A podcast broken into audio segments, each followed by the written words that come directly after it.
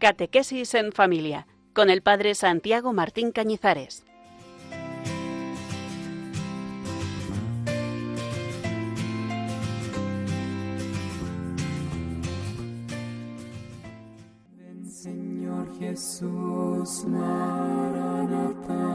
Ven Señor Jesús, Maranata. Ven Señor Jesús, Maranata. Si ven pronto, Maranata. Ven Señor Jesús, Maranata. Ven Señor Jesús, Maranata. Ven Señor Jesús, Maranata. Si ven pronto, Maranata. Ayer comenzamos un nuevo tiempo, un ciclo nuevo, un nuevo año. Ayer comenzaba el Adviento, un nuevo tiempo de conversión. Come, Lord Jesus, Maranatha. Come, Jesus,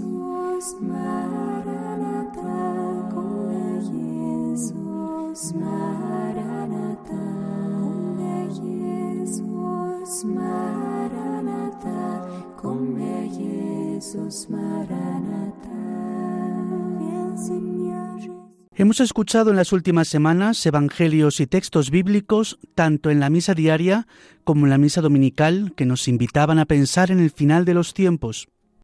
Las doncellas necias y las sensatas, el juicio en el que se separan las ovejas de las cabras. Ahora nos toca clamar, ven Señor, mientras nos hacemos la pregunta, ¿estaré yo preparado si el Señor vuelve? Si este fuera el último adviento y Jesús vuelve, ¿me merezco yo la vida eterna?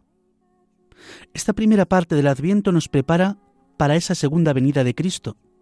Nos ayuda a contemplar nuestras actitudes ante la inminente venida del Señor al final de los tiempos. Inminente porque sabemos que vendrá, aunque no sepamos el día y la hora. A partir del día 17 de diciembre el Adviento nos ayuda a prepararnos para las fiestas del nacimiento del Señor a contemplar con los evangelios de la infancia la también inminente celebración de la Navidad.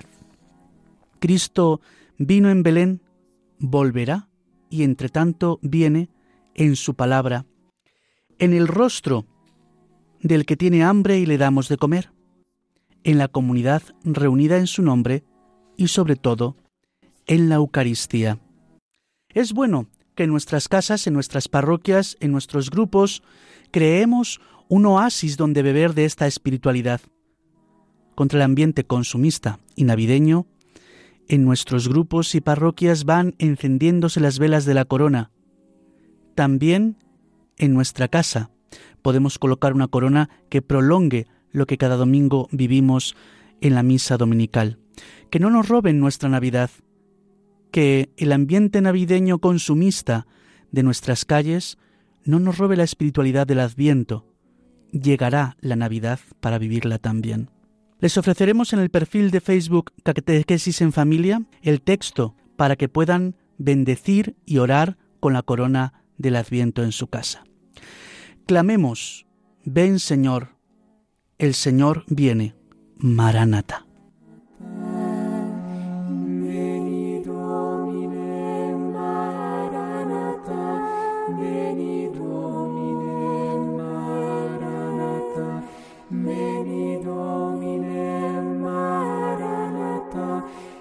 to be.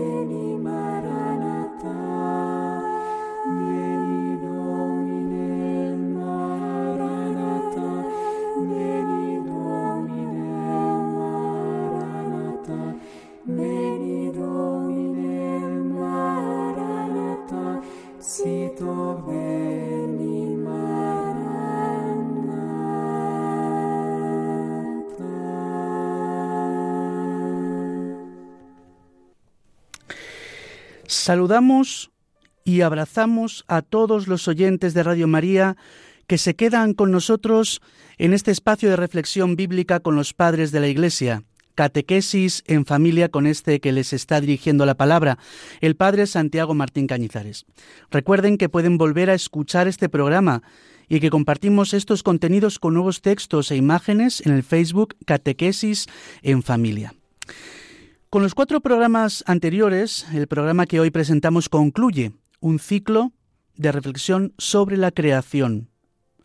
Hoy concluiremos el comentario a estos tres primeros capítulos del Génesis que en dos relatos diferentes nos han mostrado la creación del mundo, de los hombres y también, como veremos hoy, la caída.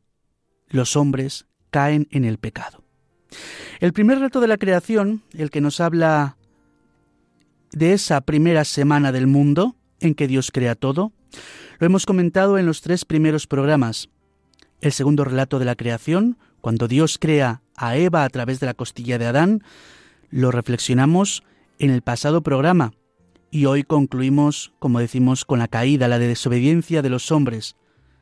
Recuerden que pueden volver a escuchar los programas anteriores en la sección de podcast en www.radiomaria.es y que también compartiremos el enlace en el Facebook de este programa.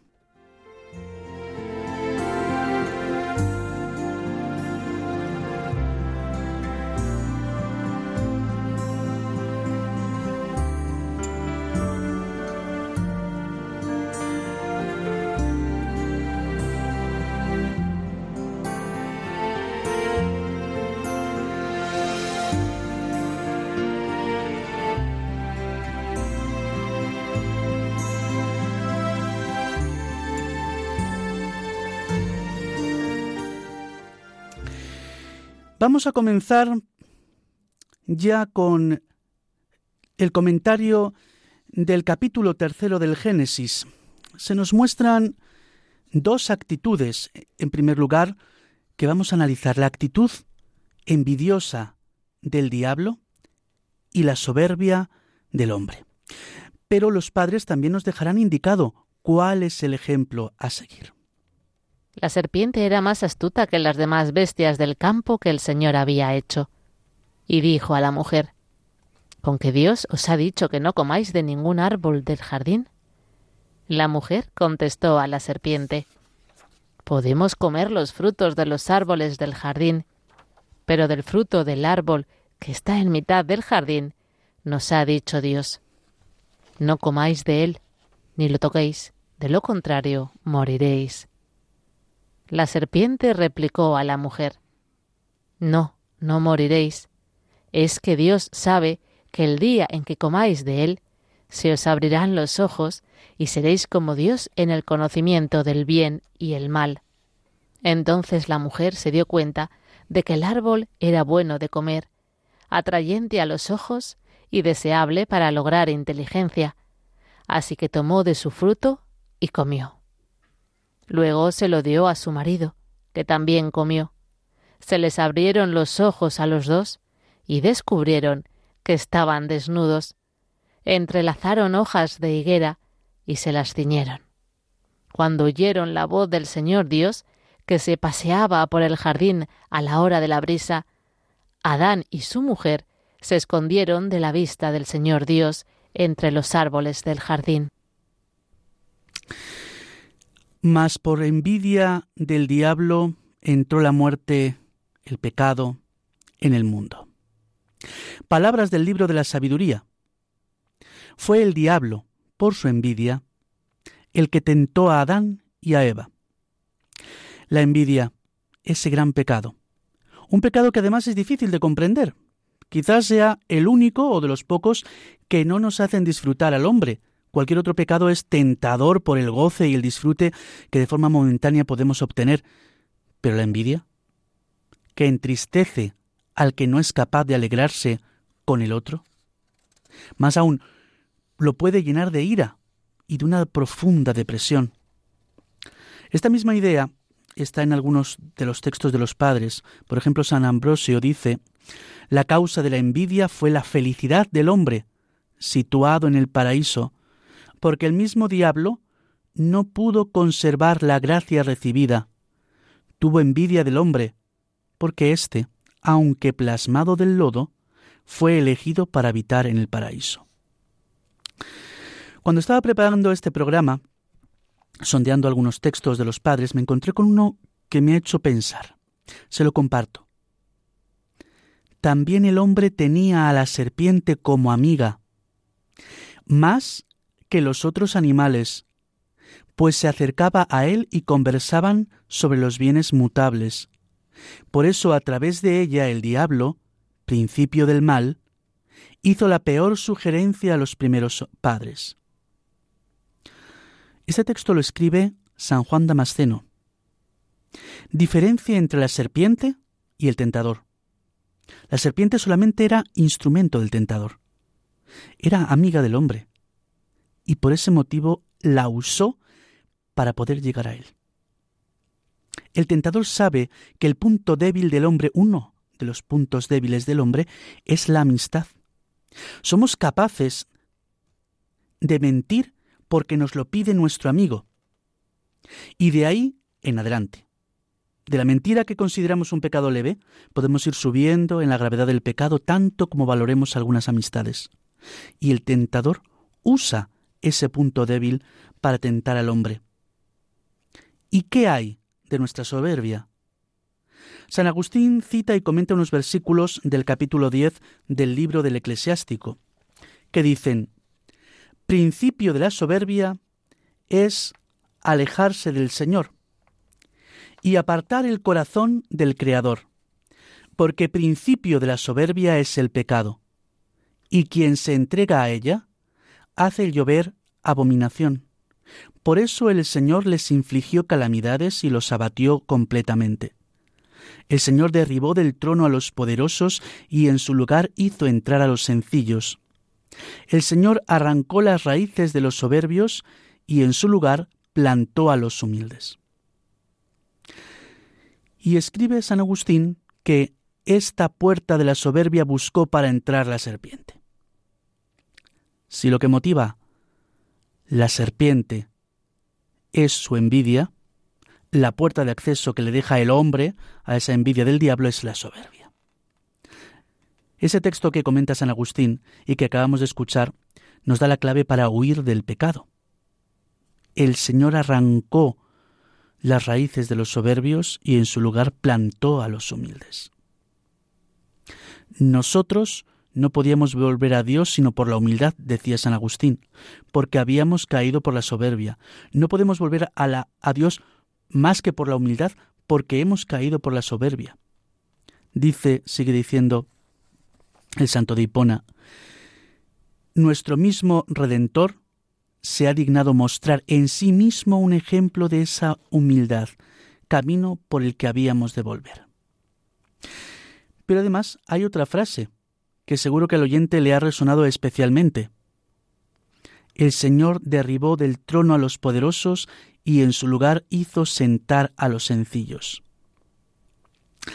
Además de que nuestro Redentor, como dice San Agustín, nos ha dado ejemplo de humildad, el oyente de Radio María sabe que esta frase, el Señor derribó del trono a los poderosos y en su lugar hizo sentar a los sencillos, prácticamente igual, está en la acción de gracias de María, el Magnificat que rezamos en vísperas cada tarde, derriba del trono a los poderosos y enaltece a los humildes.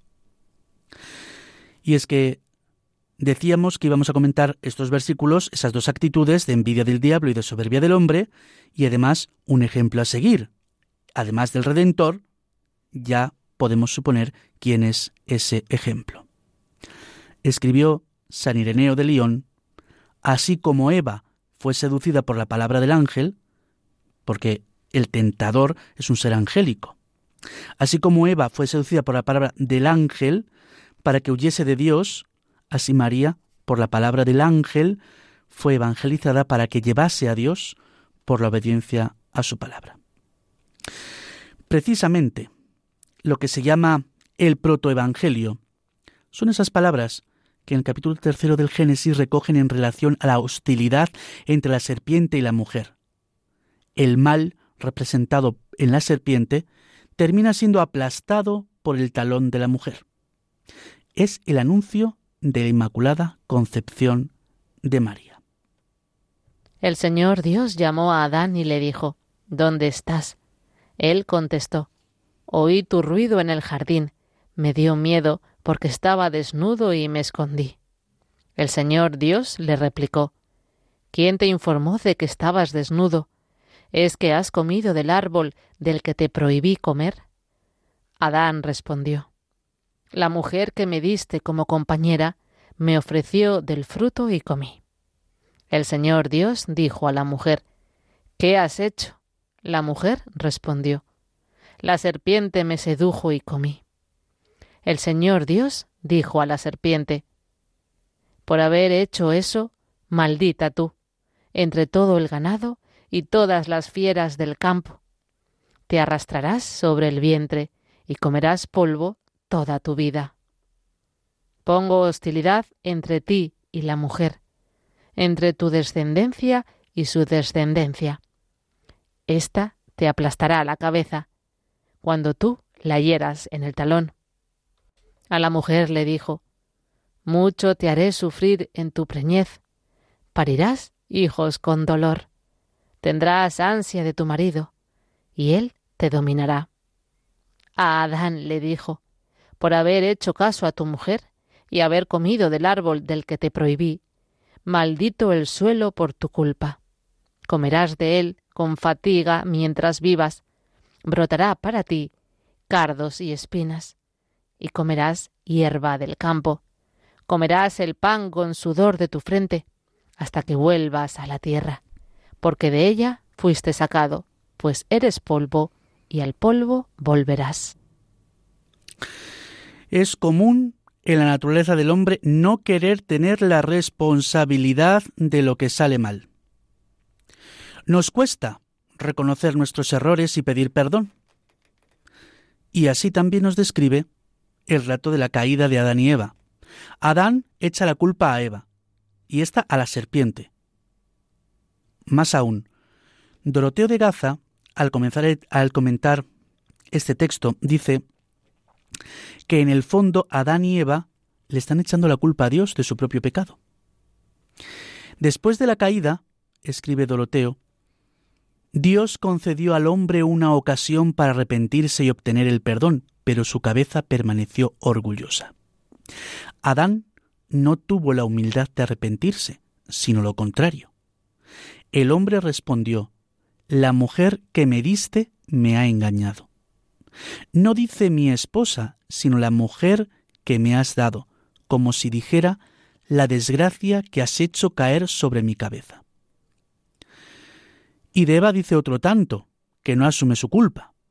La mujer responde a su vez, La serpiente me ha engañado, como si dijera, si ella ha pecado, ¿qué culpa tengo yo? La conclusión a todo esto es una frase lapidaria de Doroteo de Gaza. Dice, Así sucede, hermanos, cuando el hombre no es capaz de reprocharse a sí mismo, no teme acusar a Dios mismo. Repito, porque es lapidaria. Cuando el hombre no es capaz de reprocharse a sí mismo, no teme acusar a Dios mismo. Doroteo de Gaza nos sugiere que Dios no sentenció al hombre sin antes darle la oportunidad de arrepentirse. Toda persona tenemos errores y toda persona tenemos la oportunidad de la conversión. El catecismo de la Iglesia Católica, citando el catecismo romano, nos lo enseña así. No hay nadie tan perverso y tan culpable que si verdaderamente está arrepentido de sus pecados, no pueda contar con la esperanza cierta de perdón. Quizá para este que les habla y para ustedes que nos escuchan, pueda haber unos minutos de reflexión personal sobre el pecado que nos acecha. El tentador conoce nuestra debilidad. Puede que hayamos caído, pero tenemos también la oportunidad de pedir perdón. El canto por excelencia que implora el perdón es el Salmo 50. Con esta versión de la hermana Glenda vamos a dejar que Dios toque nuestra existencia y nos perdone.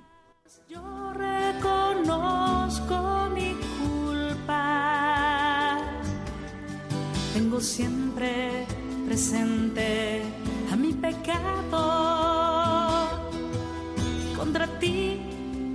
contra ti solo pequé. Cometí la maldad que aborreces, en la sentencia tendrás razón. En el juicio resultarás inocente. Mira que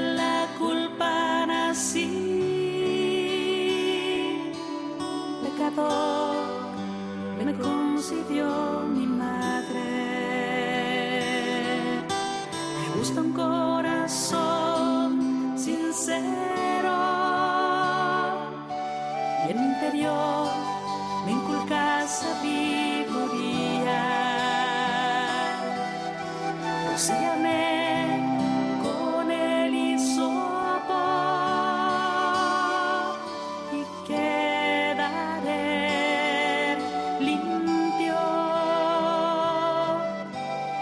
Lávame y quedaré más blanco que la nieve. Hazme oír el gozo y la alegría. Que se alegren los huesos quebrantados. Aparta de mi pecado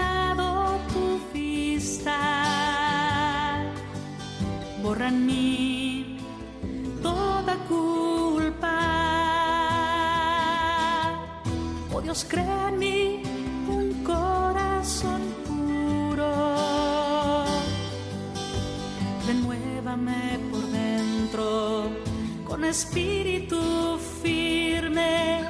No me arrojes lejos de tu rostro. No me quites santo espíritu. Devuélveme la alegría de tu salvación. Afianzame con espíritu generoso.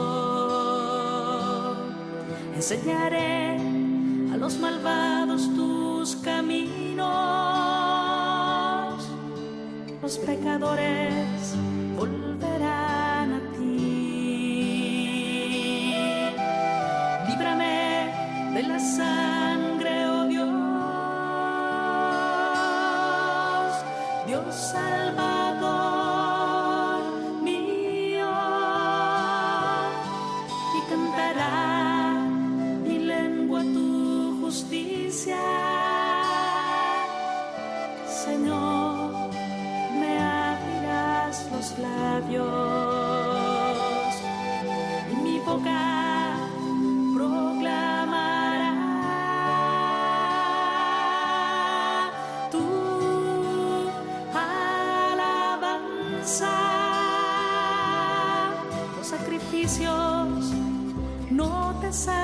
satisfacen.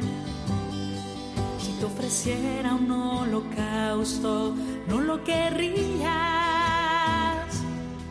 Mi sacrificio es un espíritu quebrantado,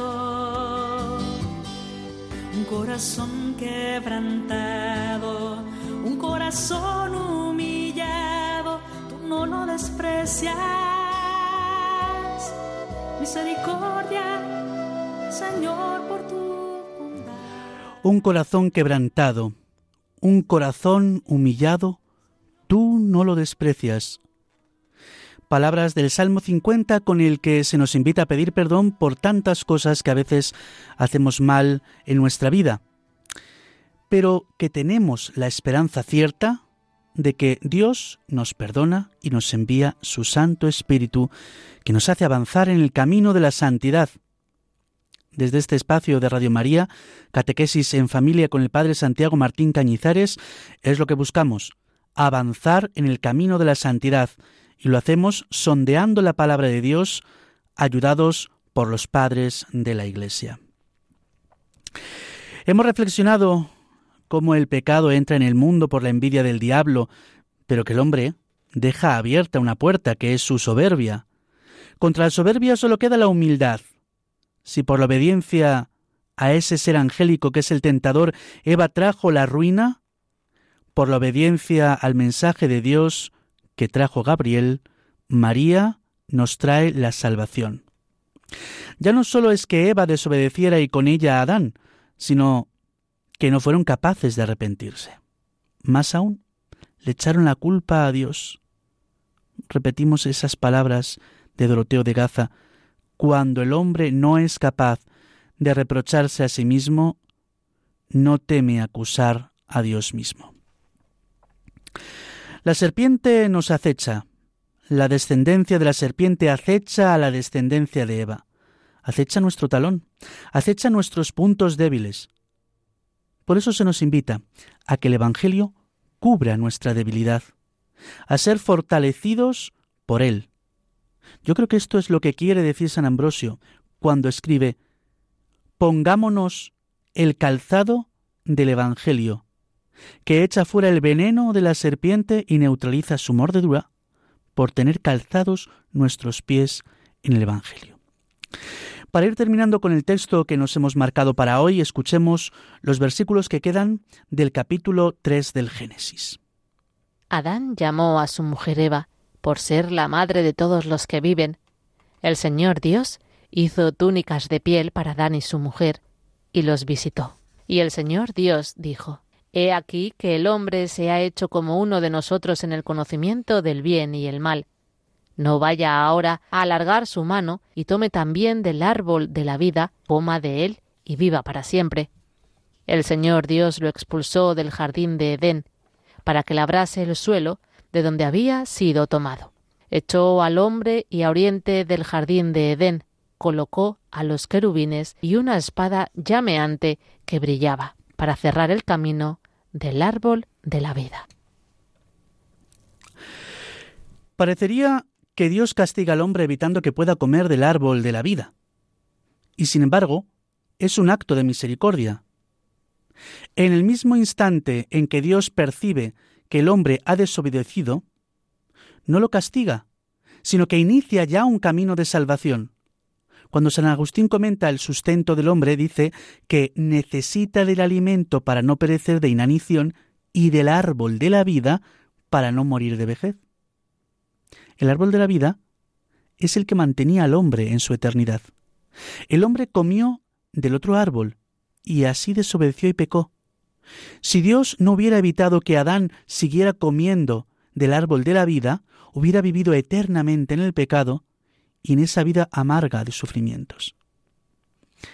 Para que al comer de ese árbol, escribe San Efrén, para que al comer de ese árbol no viviera para siempre esa vida eterna de sufrimientos, Dios les prohibió que comieran de él mientras estuvieran investidos con una maldición. Cuando estuvieran preservados de la maldición y revestidos de gloria, estaría preparado para dárselo. No quisiera terminar este programa sin mencionar que el árbol de la vida y el árbol de la cruz están íntimamente unidos. Porque si el árbol de la vida contenía el fruto de la eternidad, el árbol de la cruz contiene a Cristo, que es el pan de vida eterna. Esto nos hace pensar en cómo hemos de acercarnos a comer el pan de vida eterna. Si ya Dios cerró el acceso con un querubín que llevaba en su mano una espada llameante, para que los hombres que habían pecado no comieran del árbol de la vida y así no permanecieran eternamente en el error, ¿cómo hemos de acercarnos nosotros al altar, símbolo del árbol de la vida, que de él se nos da la Eucaristía? Es cierto que nadie seríamos merecedores de ese fruto, pero es por gracia de Dios y por su misericordia que podemos recibir el pan de la Eucaristía. Claro, siempre que no lo hagamos como Adán y Eva, que se negaron a reconocer que habían pecado. El bautismo nos limpia del pecado. Limpios del pecado, ya podemos tener acceso al árbol de la vida. Cristo, el segundo Adán, como escribió Beda el Venerable, hoy ha demostrado cómo debe ser apagada la llama vibrante del querubín con el agua del bautismo que hace renacer. Sin embargo, después del bautismo también pecamos. Y para ello está el sacramento de la reconciliación, para renovar la gracia del bautismo en el acceso al árbol de la vida. Cristo, la Eucaristía. No podemos acercarnos si no estamos preparados. Que cada cual se examine y que entonces coma así del pan y beba del cáliz, dice el apóstol, porque quien come y bebe sin discernir el cuerpo, come y bebe su condenación.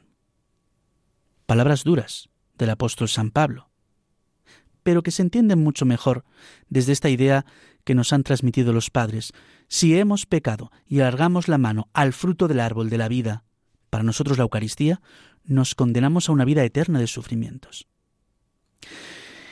Terminamos nuestra reflexión de hoy con esta llamada a estar abiertos a la misericordia de Dios para poder comer el pan de vida eterna.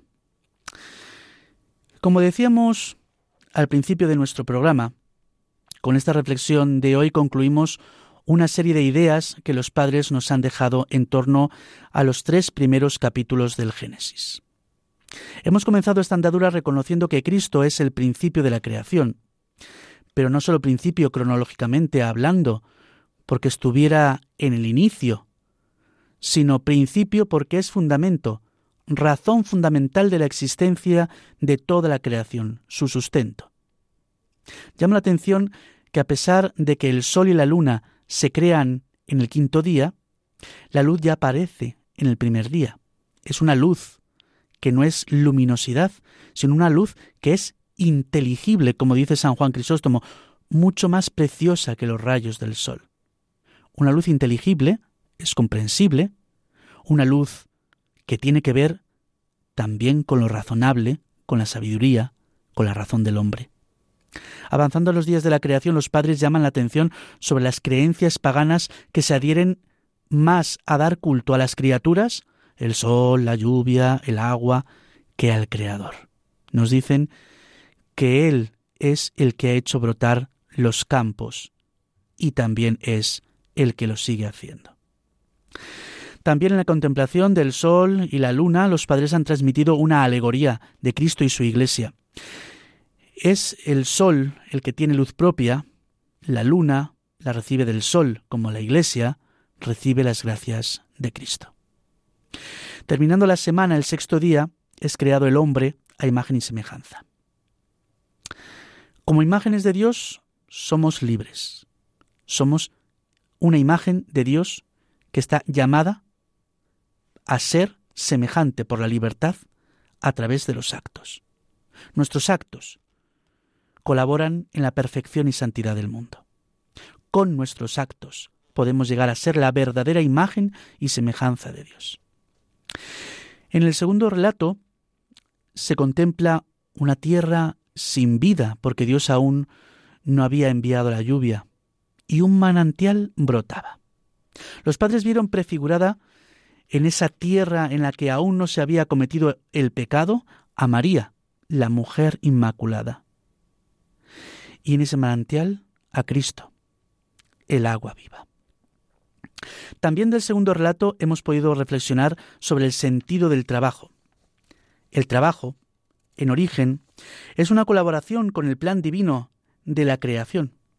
Estamos llamados a crear con Dios.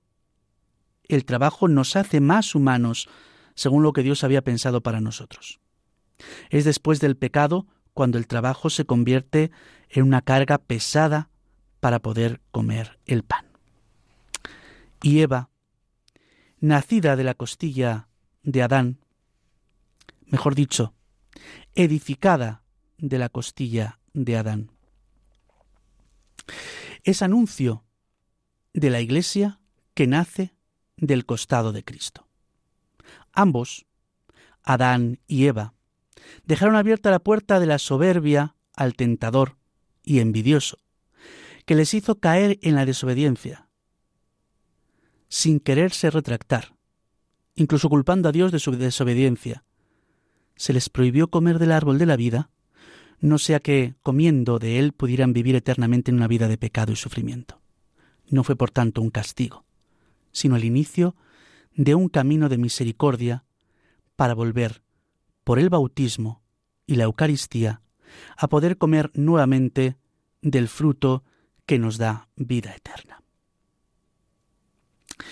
Continuaremos nuestras reflexiones bíblicas con los padres de la Iglesia en el próximo programa, dentro de dos semanas. Lo haremos con los textos de la historia de Noé. Recuerden que para cualquier duda o sugerencia pueden ponerse en contacto conmigo a través del correo del programa catequesis en familia 1 arroba radiomaria.es. Catequesis en familia 1 arroba radiomaria.es. Visiten también nuestro perfil de Facebook Catequesis en Familia. Iremos compartiendo nuevos contenidos. Y nos despedimos. Luz con paz. Reciban este cálido abrazo de la familia de Radio María y de este que está a su servicio, el Padre Santiago Martín Cañizares. Misericordia para llevarla de parte de Dios a los demás. misericordia, Señor, llena la tierra, úsame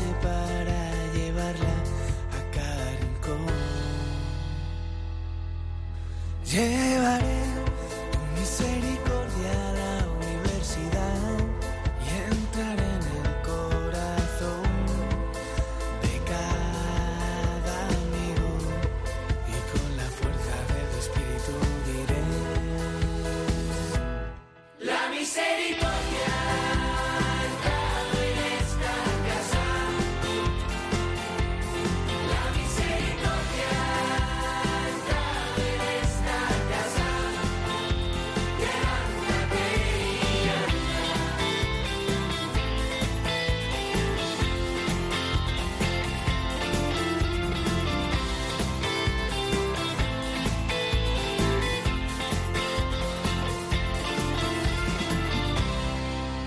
Llevaré tu misericordia a la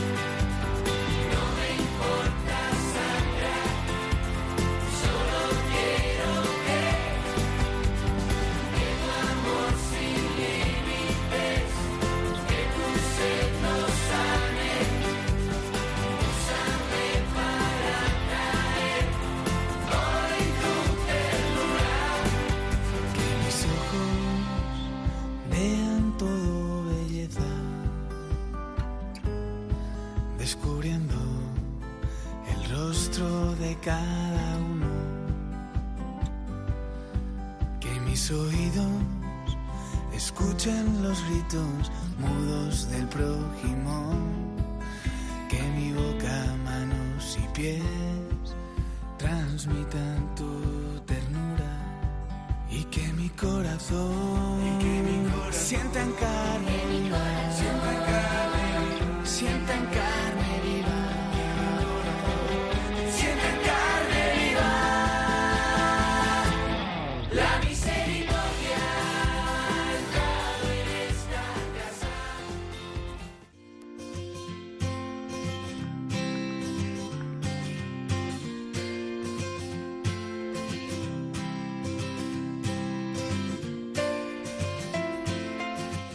Catequesis en familia con el Padre Santiago Martín Cañizares.